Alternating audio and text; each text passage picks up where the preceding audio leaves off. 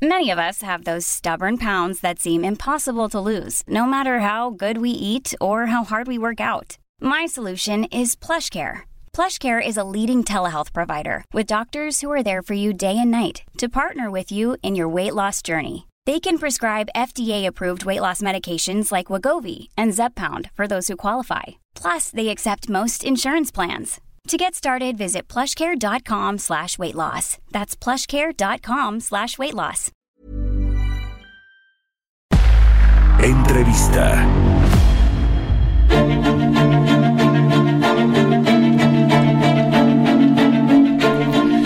Ya estamos de regreso aquí en Bitácora de Negocios. Oiga, hace casi seis años que el, el Instituto Federal de Telecomunicaciones, el regulador de este sector tan importante para México, impuso medidas asimétricas a eh, los agentes económicos preponderantes, que son eh, pues 12 empresas grandototas, tanto en radiodifusión como en telecomunicaciones. Y en telecomunicaciones hablamos de América Móvil, le puso estas medidas para reducir su pues participación o concentración de los ingresos en el sector de las telecomunicaciones, lo cual no ha sucedido y al revés, en los últimos trimestres se ha reconcentrado concentrado este sector y ha hecho más fuerte a América Móvil, la empresa del ingeniero Carlos Slim, de un reporte que eh, tiene de eh, pues eh, el Instituto de el Derecho de las Telecomunicaciones, el IDET que preside Gerardo Soria, nos va a platicar y me da gusto saludar a Gerardo. ¿Cómo estás, mi querido Gerardo? Muy buenos días.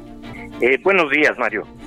Gracias por tomarnos la llamada. Platícanos de este, de justamente de esta, de este tema de la reconcentración de ingresos en el segmento móvil, tanto de telefonía como de internet, que bueno, pues recae en América Móvil claramente y que, y que al revés de desconcentrarse este sector se sigue concentrando más en el agente económico preponderante.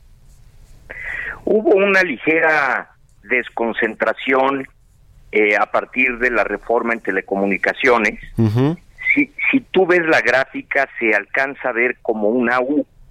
Del 2013, mediados del 2013 que empezó la reforma, al, 2017, sí se ve una desconcentración, pero desde del 2017 al día de hoy, se, se revierte esa tendencia y se ya se volvió al nivel original que teníamos en el 2013 pues es, es eh, grave porque quiere decir que no han funcionado estas regulaciones o medidas asimétricas que impuso el IFT a este operador dominante América Móvil eh, ¿qué, va a pasar? Porque, a ver, ahora vienen eh, pronto esta revisión de las medidas, de las, del cumplimiento y de los resultados de, las, de estas medidas asimétricas por parte del IFT.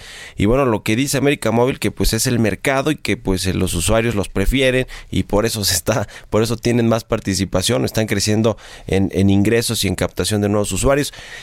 ¿Qué, ¿Ante qué estamos, Gerardo? El, el gran problema ha sido la falta de supervisión y vigilancia por parte del IFETEL. Eh, durante todo este tiempo no se no se ha vigilado el correcto cumplimiento de las medidas asimétricas y ante cientos de denuncias de los competidores por violaciones a la, a la regulación asimétrica, no se ha impuesto ninguna sanción. La única que se impuso es la que se impuso hace un par de meses a Telnor por no haber puesto a disposición de los competidores toda la información relacionada con sus eh, torres, ductos, este postes, etcétera, con la infraestructura pasiva que tienen, no la pusieron a disposición en tiempo y sí los multaron, pero los multaron muchos años después. Este, entonces falta una supervisión que garantice el cumplimiento efectivo de las medidas. Ya. Pues ahí viene la revisión y al revés, lo que quiere América Móvil es que eh, pues le, le permitan ofrecer hasta servicios de televisión que le modifiquen ahí el título de concesión y poder entrar a la televisión de paga. Eh, esto pues, lo ha dicho una y otra vez el director de América Móvil, también el director financiero lo cual se ve pues muy cuesta arriba, sobre todo porque sigue concentrando este sector. Mi, mi pregunta ahora es, ¿qué va a pasar en el, en el futuro más allá de que el IFT pues haga una supervisión correcta de si se están cumpliendo o no las medidas asimétricas, todo esto que ya nos decías Gerardo. Si no, ¿qué va a pasar? ¿Se va a seguir reconcentrando el sector o, o ya llegó, digamos, a un punto máximo América Móvil donde ya, pues ya no puede concentrar más ingresos?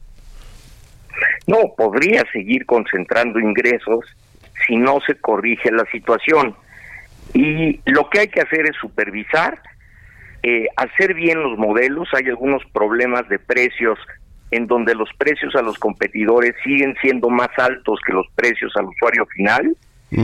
Y hay disposiciones que simplemente eh, no se cumplen.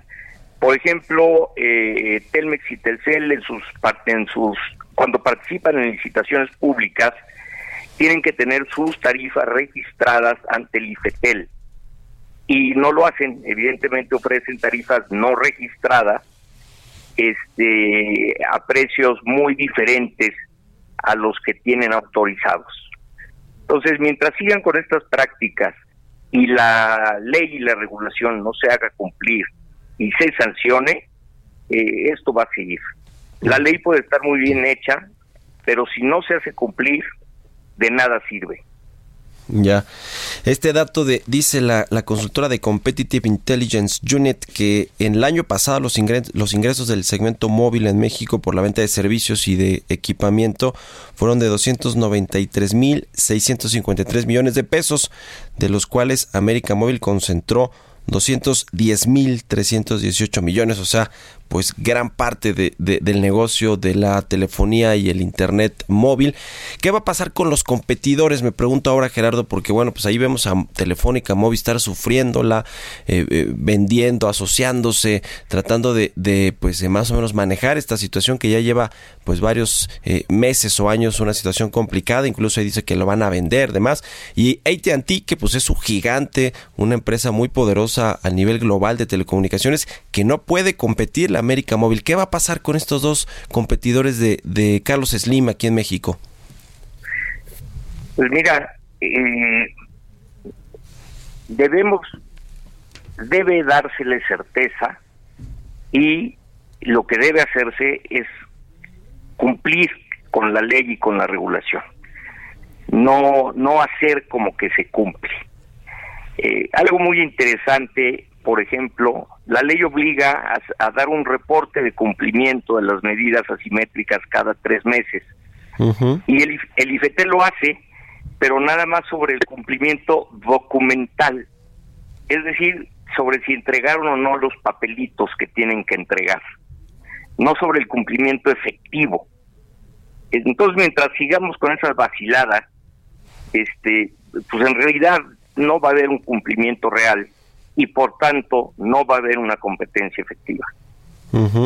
¿Tú crees que se va a poner las pilas ya el Instituto Federal de Telecomunicaciones? Digo, eh, hace unos días su presidente, desde que, desde que se creó este instituto, que fue fruto también de la reforma del sector de telecomunicaciones el sexenio pasado, Gabriel Contreras dejó de ser el presidente, van a, hay un interino ahí, Adolfo Cuevas, va a haber eh, pues un nuevo presidente también en los próximos eh, días y también un, nuevo integrante del IFT. ¿Tú crees que va a haber ahí un cambio? ¿Cómo ves al regulador? A ver, cuéntanos también cuál es la perspectiva que tienes de cómo cómo, va a tomar decisiones importantes en, en los próximos meses el IFT? Pues eh, la verdad no veo un cambio radical. Eh, la gente que ha venido tomando estas decisiones son los mismos comisionados que ya están. Este, salvo el comisionado Cueva, que por lo general ha tenido una visión distinta al resto de los comisionados. Si queda cualquiera de los demás, no veo ningún, ningún cambio sustancial. Uf, pues ¿Qué, qué, qué cosa entonces con el sector de telecomunicaciones? Porque vamos a, a tener eh, pues un, un, regulador entonces que no hace eh, pues muy bien su chamba, ¿no? No, no, no está cumpliendo con lo que tiene que hacer y esto se ve reflejado en la concentración del sector y también pues en los precios finalmente al, al, usuario, al usuario, ¿no? A los, a los eh, usuarios de estos servicios de telecomunicaciones móviles. Pues vamos a ver qué, qué, sucede con el sector y, y ojalá que lo sigamos platicando aquí, si nos permites, mi querido Gerardo Soria, presidente del Instituto del Derecho de las Telecomunicaciones. Muchas gracias por habernos tomado la llamada. Ah, gracias a ti. Muy buenos días.